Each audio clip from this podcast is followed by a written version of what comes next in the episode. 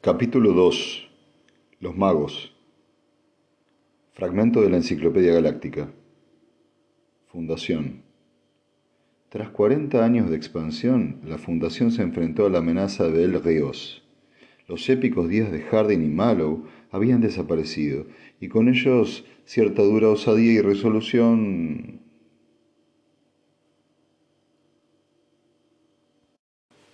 Había cuatro hombres en la habitación, situada de forma que nadie podía acercarse a ella. Los cuatro se miraron rápidamente y después contemplaron durante un buen rato la mesa que les separaba. Sobre la misma había cuatro botellas y otros tantos vasos, pero nadie los había tocado.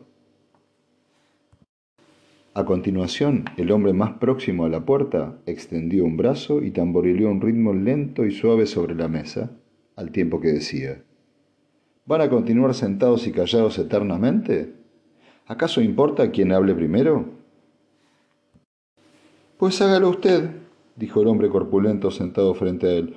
Usted es el que debería estar más preocupado.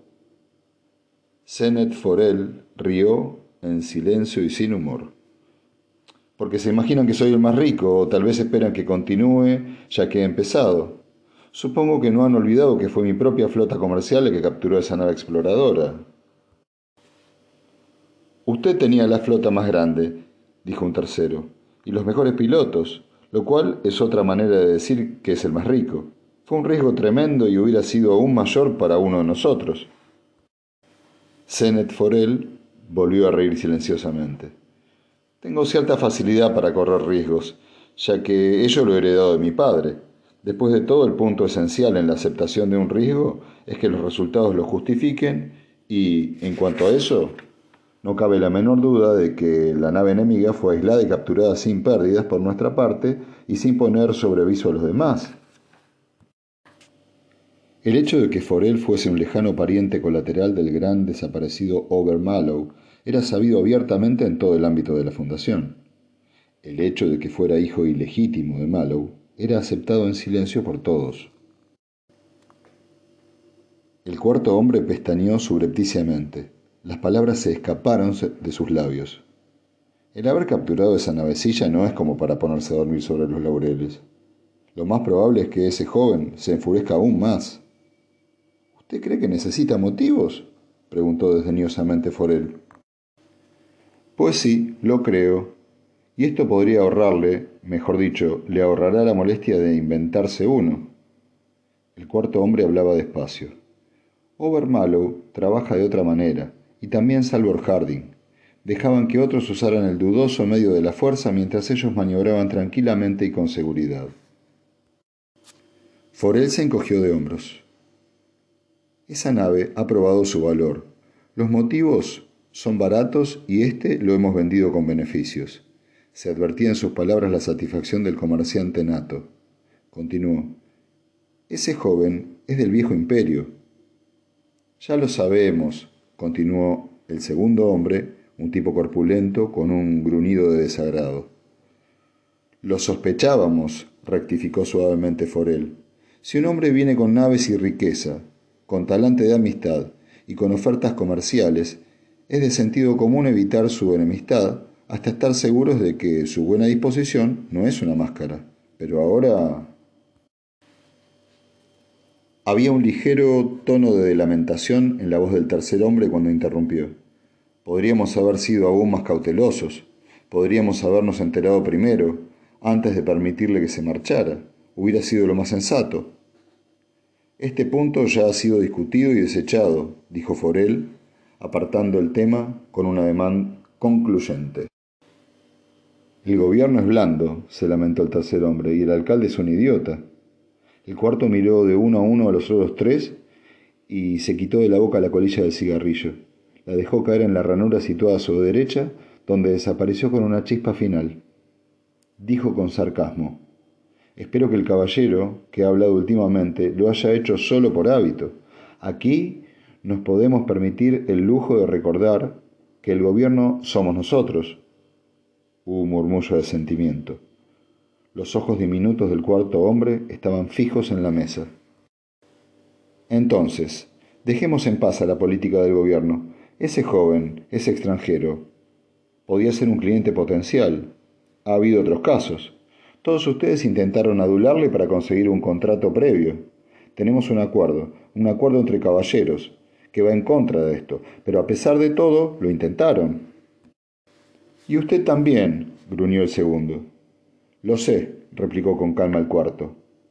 Pues olvidemos lo que hubiéramos podido hacer, interrumpió Forel con impaciencia, y continuemos pensando en cómo debemos actuar ahora.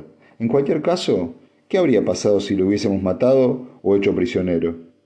Aún ahora no estamos seguros de sus intenciones y en el peor de los casos no podríamos destruir un imperio quitando la vida a un solo hombre. Podría haber montones de flotas esperando por si se daba el caso de que el joven no regresara. Exactamente, aprobó el cuarto. Veamos qué se consiguió con la captura de esa nave. Soy demasiado viejo para tanta charla. Puedo decírselo con muy pocas palabras, repuso Forel secamente. Se trata de un general imperial, o lo que sea en el rango correspondiente entre ellos. Es un joven que ha probado sus dotes militares, así me lo han dicho, y que es ídolo entre sus hombres. Una carrera muy romántica. Las historias que se cuentan de él serán indudablemente mentiras, en su mayor parte, pero incluso así le han convertido en una especie de portento. ¿Y quién las cuenta? inquirió alguien. La tripulación de la nave capturada. Escuchen, tengo todas sus declaraciones grabadas en microfilm, que guardo en un lugar seguro. Más tarde podrán oírlas si lo desean. Ustedes mismos pueden hablar con los hombres en caso de que lo consideren necesario. Yo solo les he dicho lo esencial.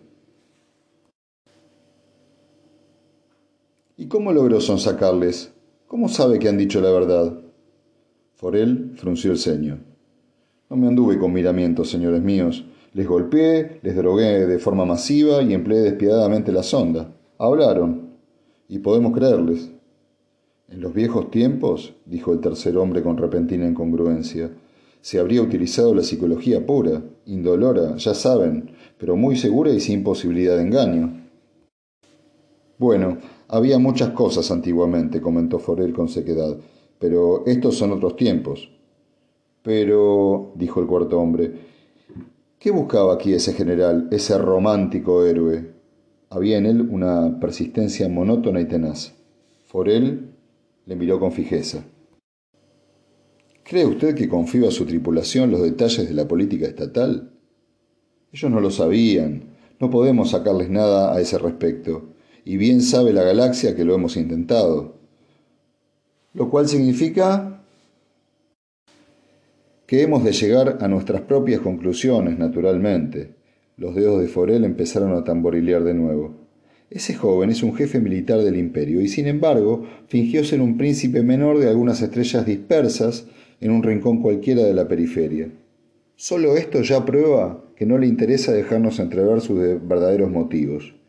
Añadamos, la naturaleza de su profesión, el hecho de que el imperio ya financió un ataque contra nosotros en tiempos de mi padre, y veremos que hay motivos para que nos preocupemos. Aquel primer ataque fracasó, y dudo que el imperio nos lo haya perdonado. ¿No hay nada en lo que ha descubierto? preguntó con cautela el cuarto hombre. ¿Que nos dé alguna seguridad? ¿No nos está ocultando algo? Forel contestó serenamente. No puedo ocultar nada. En lo sucesivo no podrá haber ninguna rivalidad comercial. Nos veremos forzados a la unidad. ¿Patriotismo? La débil voz del tercer hombre tenía un acento burlón. Al diablo con el patriotismo, dijo Forel con, con voz ecuánime. ¿Creen que daría tan solo dos soplos de emanación atómica por el futuro segundo imperio? ¿Suponen que arriesgaría una sola misión comercial para allanarle el camino? Pero, ¿acaso se imaginan que la conquista imperial ayudará a mi negocio o al de ustedes? Si el imperio vence, habrá cantidad suficiente de cuervos para acabar con los despojos de la batalla. Y nosotros seremos los despojos, añadió secamente uno de los presentes. El segundo hombre rompió el silencio de improviso, cambiando su enorme cuerpo de posición y haciendo crujir la silla. ¿Por qué hablar de eso? El imperio no puede ganar, ¿verdad? contamos con la afirmación de Seldon de que al final formaremos el segundo imperio. Esto no es más que otra crisis. Ha habido tres con anterioridad. Solo otra crisis, sí. Forel estaba furioso. Pero en las dos primeras teníamos a Salvor Harding para guiarnos. En la tercera a Overmallow. ¿A quién tenemos ahora? Miró fríamente a los otros y prosiguió. Las reglas de la psicohistoria de Seldon, en las que es tan cómodo confiar, tienen probablemente entre sus variables una cierta iniciativa normal por parte del pueblo mismo de la Fundación. Las leyes de Seldon ayudan a quienes se ayudan a sí mismos.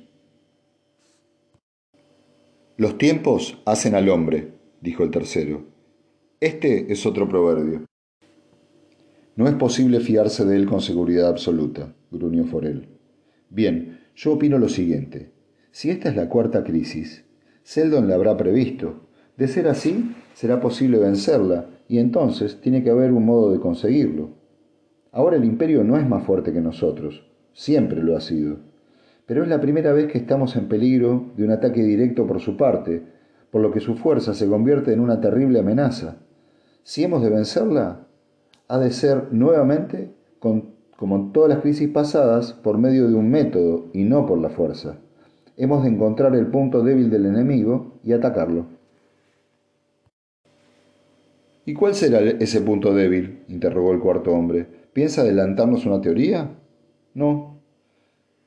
A eso quiero ir a parar. Nuestros grandes jefes del pasado siempre vieron los puntos débiles de sus enemigos y los atacaron. Pero ahora había indecisión en su voz y por un momento nadie hizo ningún comentario. Luego, el cuarto personaje tomó nuevamente la palabra y dijo, Nada tan directo como eso. Ninguno de nosotros es precisamente joven y todos estamos enmohecidos por la burocracia y los detalles administrativos.